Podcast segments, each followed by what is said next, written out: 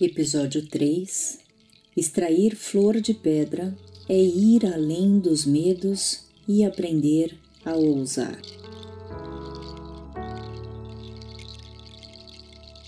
Para que as pessoas possam receber minhas palavras como acalanto e acolhimento, e para que lutem por sua saúde existencial, neste episódio compartilho algo que se acendeu em minha alma despertei.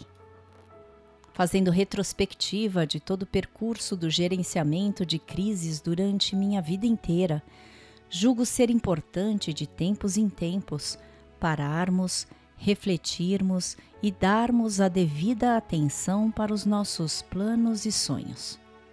É importante sempre repensar sobre as batalhas que desejamos entrar para que possamos direcionar nossas energias, sobretudo porque toda situação exige escolhas e renúncias. Nossas escolhas e renúncias deveriam ser pautadas no que queremos ou não. Mas, como nem sempre a vida é do jeito que a gente quer, somos obrigados a criar flexibilidade para tentar equilibrar o que queremos, precisamos e podemos. E tudo isso precisa estar conectado com o que faz ou não sentido em cada momento de nossas vidas. É preciso, além de ousar, tomar coragem para se rever constantemente. É preciso coragem. E se coragem significa coração em movimento, acredito que devemos movimentar nosso coração para ações significativas e para não autorizarmos que nossos sonhos sejam furtados. E como Rubem Alves adverte, cuidado com o medo. Ele adora roubar sonhos.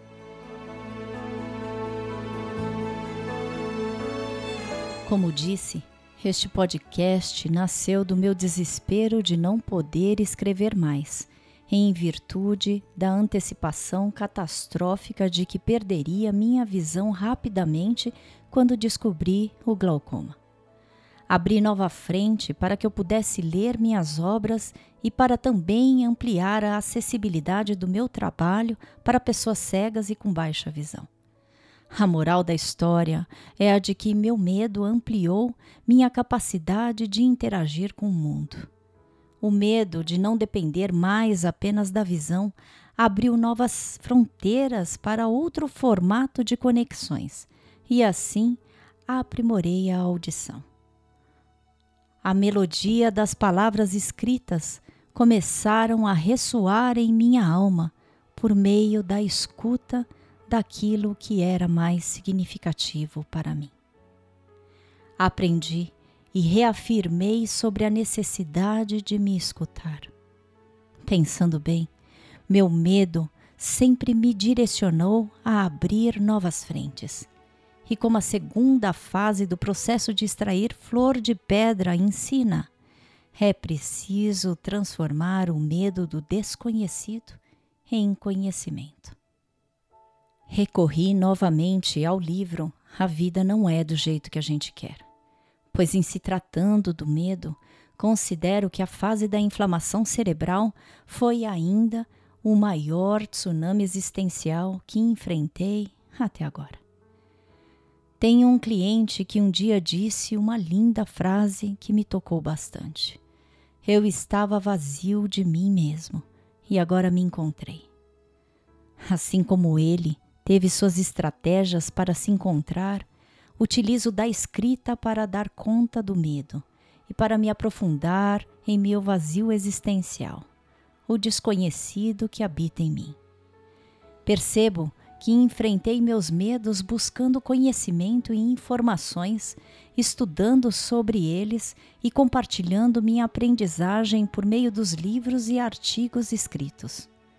Transformei o medo do desconhecido em conhecimento, tornando muito próprios os termos que criei, ofertando em todas as produções pitadas carinescas que identificam a ação criada, ou criação como minha, ou seja, Quando eu cuido da dor indicada pelo medo, posso transformar desconhecimento em território conhecido, cuidado e ceifado. Medo é o principal indicador de que eu estou entrando em território desconhecido. Sendo assim, o medo fornece a indicação da minha dor, é um indicador. E por isso, este medo denuncia qual é a parte do meu território existencial que se sente ameaçada. Em 2013, minha irmã reativou a amizade com uma amiga de infância que é médica e que me orientou sobre o fato da euforia sentida ser decorrente da alta taxa de corticoides, dizendo que o livro que escrevia, A Vida Não É do Jeito que a Gente Quer, era resultado desta euforia. Além disso, me fez pensar sobre o motivo pelo qual, depois de tantos anos, algumas pessoas retornam à vida da gente. Tive a convicção do motivo pelo qual ela voltou para nossas vidas quando me visitou, ainda internada. Sua primeira contribuição foi exatamente no dia do caos, 24 de setembro de 2014, quando foi me ver. Sentindo um enorme desespero, ansiosa e perdida, lembro-me do quanto ela me ajudou ao dizer: Por enquanto você não tem nada, só terá algo quando tiver o diagnóstico. O segundo auxílio aconteceu quando veio me dar um beijo antes de uma viagem, para me alertar sobre a possibilidade de eu ter a experiência do fundo do poço na semana seguinte. Desta vez, a visita dela não me trouxe acalanto, mas sim mais apreensão do que eu já estava vivenciando. Na hora que ela se despediu de mim, disse: Conte comigo. Tem uma frase do Osho que eu desejo que se lembre. Se você acha que foi para o fundo do poço, mas ainda não encontrou água limpa, é porque ainda não chegou no fundo do poço. Este alerta provocou uma sensação de amparo amigável pela sinalização de uma possibilidade, mas que após sua saída do meu quarto trouxe um sentimento de terror e insegurança de que talvez eu não conseguisse dar conta do recado. Tive muito medo do que poderia se apresentar como meu futuro e só pensava na ideia de que eu achava que chegara no fundo do poço deveria aguardar mais ainda, pois talvez ainda tivesse mais trevas em meu caminho. Desesperada, enviei uma mensagem para Tina, minha irmã. Sua amiga disse que toda essa energia que eu estou sentindo é do corticoide e que semana que vem talvez eu possa me sentir no fundo do poço, pois a carga do corticoide sairá do meu corpo. Medo! Ela falou uma frase do Osho se você achar que foi para o fundo do poço, mas ainda não encontrou a água limpa, é porque ainda não chegou no fundo do poço. Tina, será que é isso mesmo? Ixi. Sabe de uma coisa? Não vou gastar neurônios para entender essa situação. Essa experiência me faz pensar que quando o medo se torna pânico, a âncora do porto seguro faz parecer que estávamos fixando nossos barcos frouxamente. Não podemos permitir que o medo se transforme em pânico. E uma boa pitada de ousadia, respiração e inspiração são fontes de apoio para todos nós que sentimos medo. Quando sentimos medo, a dúvida e o ceticismo começam a ser companhias diárias e buscamos lugares e pessoas para nos apoiar. Na verdade, não sei se é pelo instinto de sobrevivência ou pelo desespero de querer nos livrar urgentemente do medo.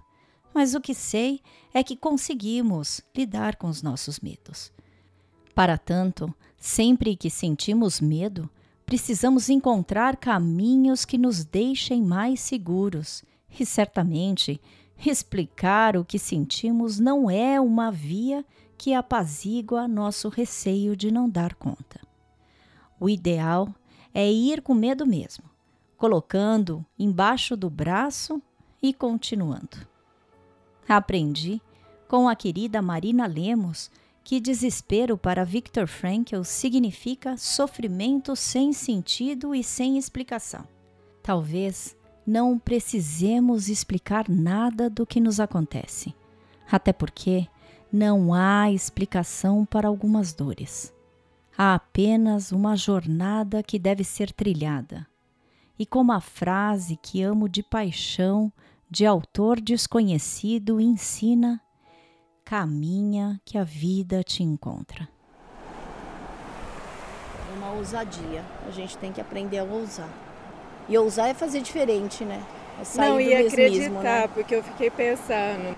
O que eu escutava você falar lá no YouTube, que parecia tão distante, de repente eu estou escutando você falar aqui, olhando o mar, o nascer do sol, que é uma das coisas que eu mais amo. Então, assim, é, nossa, é só gratidão mesmo. É, tem nem o que falar. É, a gente só vive tudo aquilo que a gente sonha quando a gente se dá oportunidade também. Exatamente. E eu acho que assim, o medo é o oposto da ousadia, né? Eu até embarguei minha voz, porque assim, quantas e quantas vezes eu acho que vocês, não sei se eu posso falar para vocês, mas eu tive muito medo. Muito medo. Muito medo de assim não utilizar a minha existência a serviço de viver integralmente por causa de outros. E hoje é assim, eu, tô sendo, honestamente, assim, muito clara comigo. Hoje eu vou usar minha existência para viver plenamente por mim. E os outros que quiserem ficar perto de mim vão estar e eu vou cuidar. Agora, quem não quiser ficar comigo e quem me maltratar não vai ser parte da minha vida. Não pode ser. Eu não vou desperdiçar mais nenhum minuto. E não é viver loucamente, não é, sabe, ah, eu vou para Gandá, não é isso. É você assumir propriedade de cada pedacinho, né, dessa morada, desse lugar que você ocupa no mundo, na tua existência. É assumir realmente a habilidade para responder às situações. Porque eu sou essa pessoa que laça laça as pessoas para continuar, potencializa, né? Eu olho sempre o melhor da pessoa, eu não fico presa no pior. Assim também eu sou, eu não sou uma pessoa que fico me lamentando, reclamando. A coisa tá ruim, quantos, quantos perrengues que a gente passou, sabe? Mas isso é menor do que a gente está podendo viver. E às vezes a gente coloca foco no pequeno, naquilo que não está dando certo. A gente fica ranheta. E ser ranheta não ajuda ninguém. É, e aí eu lembro muito né, do que eu fui aprendendo no, na meditação. né? Eu tenho um mestre que ele falava assim, que ensinava a introdução né, à meditação lá no templo né, é, da Monja Coen, que eu fiz várias vezes meditação, para me recuperar, inclusive, para resgatar minha respiração. E ele falava assim: quando você percebe que você está perdendo o seu foco, não se lamente, não se critique, apenas corrija. Isso ficou muito forte para mim, porque se você ficar ranheta, você perde muita energia. Para de olhar para aquilo que não é legal, que não, não é legal mesmo, né? Mas você não vai mudar o que não é legal, você vai mudar aquilo que é possível você mudar. E fica com o que é bonzinho. Não é nem que fica bom. Porque nunca a vida traz coisas boas. Só traz momentos bons como esse, né, gente? Isso aqui é. Isso aqui é único. Isso aqui não volta, né? Não tem reprise. É, o som do coração é assim. Tum, tum, tum, tum. Às vezes fica tu, tu, tu, tu, tu, tu, tu. Agora uma coisa que eu sempre falo nas palestras, né? O coração que é tu significa que você morreu. Então que o nosso coração realmente, como o meu floquinho fala, batuque. Sabe? Que a gente possa pulsar na vida. Que a gente possa pulsar todos os dias na nossa existência. Preencher, sabe, a existência. Acho que agora eu estou buscando por preenchimento com coisas que são boas. O som da vida precisa ser um, um som que não seja barulho, ruído, que não te atormente, não te atordoe, né? E aí, ó, eu me lembro de coisas que a gente ouve, né? Muitas críticas a gente ouve. Não se deixa invadir por críticas, porque são barulhos que te atordoam. Ponto de vista do outro, o outro tem direito de ter o próprio ponto de vista, mas você não tem o direito de permitir que o ponto de vista do outro seja o seu. Pondera, filtra, cuida de você porque muitas vezes alguns comentários, algumas críticas entram como se fossem lanças né, no coração e fazem com que a gente fique silenciado, porque às vezes a gente fica sem resposta, né? A gente fica triste, a gente se sente humilhado e a gente fica quieto e aquilo corrói, né? Corrói muito. Então esse tipo de som entristece o coração, né? Talvez seja por isso que a gente está aqui na natureza, conectada com o barulho da, das ondas. Esse som acalma, né? Acalma a alma, né?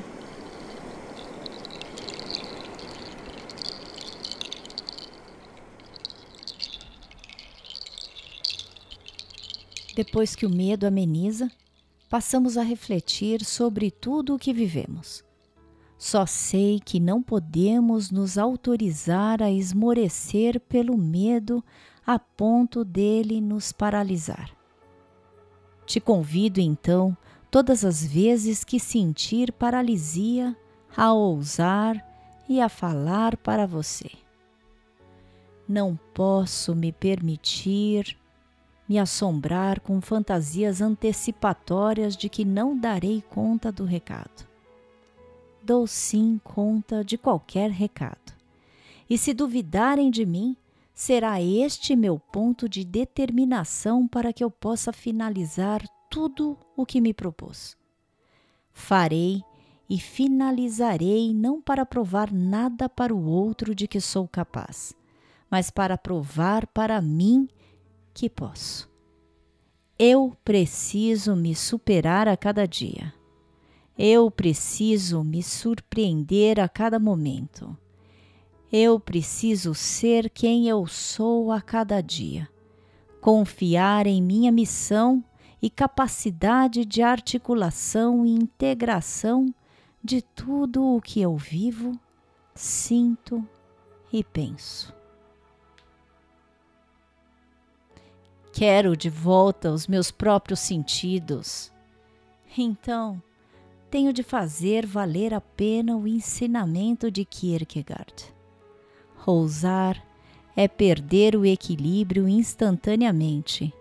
Não ousar é perder-se. Khalil Gibran tem um texto potente que compartilho com você. Dizem que antes de um rio entrar no mar, ele treme de medo olha para trás, para toda a jornada que percorreu, para os cumes, as montanhas, para o longo caminho sinuoso que trilhou através de florestas e povoados. E vê à sua frente um oceano tão vasto que entrar nele nada mais é do que desaparecer para sempre. Mas não há outra maneira o rio não pode mais voltar. Ninguém pode voltar. Voltar é impossível na existência. O rio precisa se arriscar e entrar no oceano. Somente ao entrar no oceano, o medo irá desaparecer, porque apenas então o rio saberá que não se trata de desaparecer no oceano, mas de tornar-se oceano. Que a gente possa pulsar na vida e nos preencher com coisas boas. Busque sons que não sejam ruídos e que possam te despertar. Repito o que falei na praia. Não se deixe invadir por críticas, porque são barulhos que te atordoam. O ponto de vista do outro é do outro, e o outro tem o direito de ter o próprio ponto de vista mas você não tem o direito de permitir que o ponto de vista do outro seja o seu. Pondera, filtra, cuida de você e continua seu caminho de saúde existencial. Busque por sons que acalmam a alma e continua.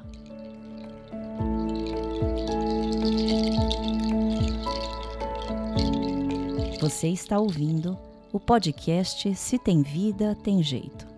Eu sou Karina Okajima Fukumitsu e te convido a caminhar na trilha do acolhimento e da saúde existencial.